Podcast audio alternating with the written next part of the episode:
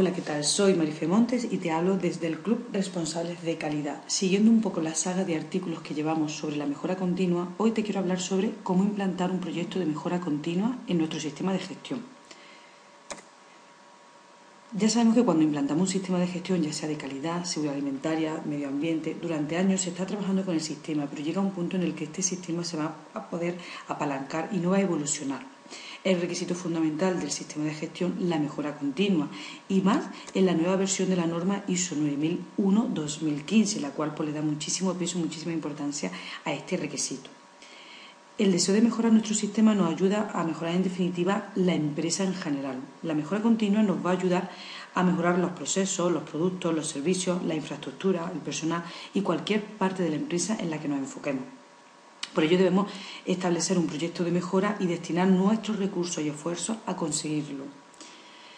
Como consejo en este punto te diría que focalices, que no quieras mejorar todo el sistema y toda tu actividad en un mismo tiempo.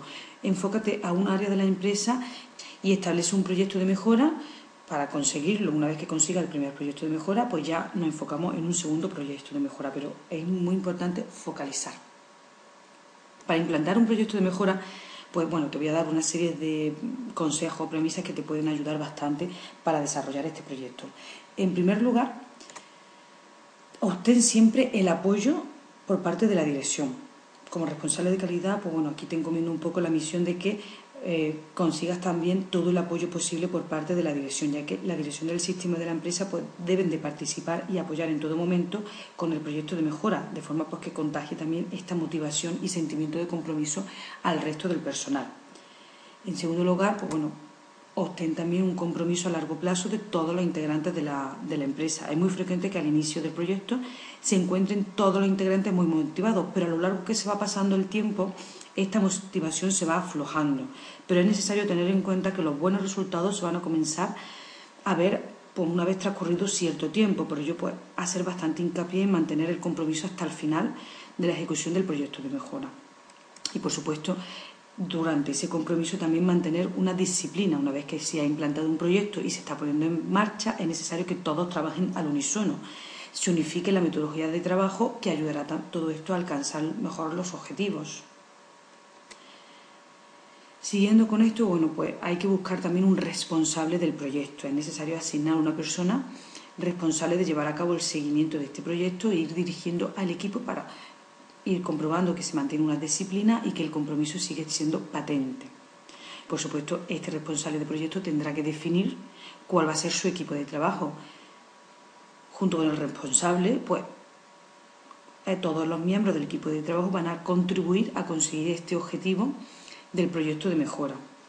Y por supuesto, conforme vayamos ejecutando este proyecto de mejora, tendremos que hacer un seguimiento, una medición y un análisis de cómo va evolucionando el proyecto. Es un paso fundamental porque iremos comprobando cómo va avanzando este proyecto, estableciendo una serie de indicadores y analizando si están siendo efectivos o no. Por supuesto, toda esta información deberá ser transmitida a todo el equipo, si solo la está recopilando lo que es el responsable del proyecto, y la transmisión de toda esta información ayudará a mantener también esa motivación y compromiso que hemos hablado anteriormente.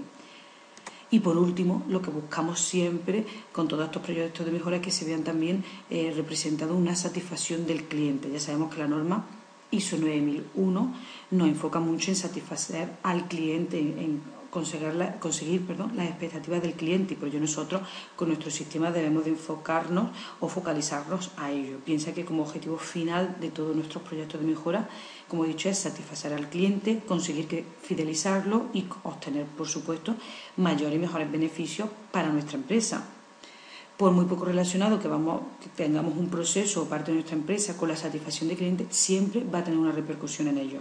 Por ejemplo, si tenemos como proyecto pues, mejorar la, infraestructura de los almacenes, si conseguimos mejorar nuestro sistema de almacenamiento, pues conseguiremos reducir los tiempos de búsqueda para la fabricación de esas materias primas y al final los tiempos de entrega con nuestro cliente y con ello veremos reflejado la satisfacción en nuestro cliente. Cualquier proceso, por muy distinto que pensemos que sea o por muy poco relacionado que esté con el cliente, al final siempre repercute en su satisfacción.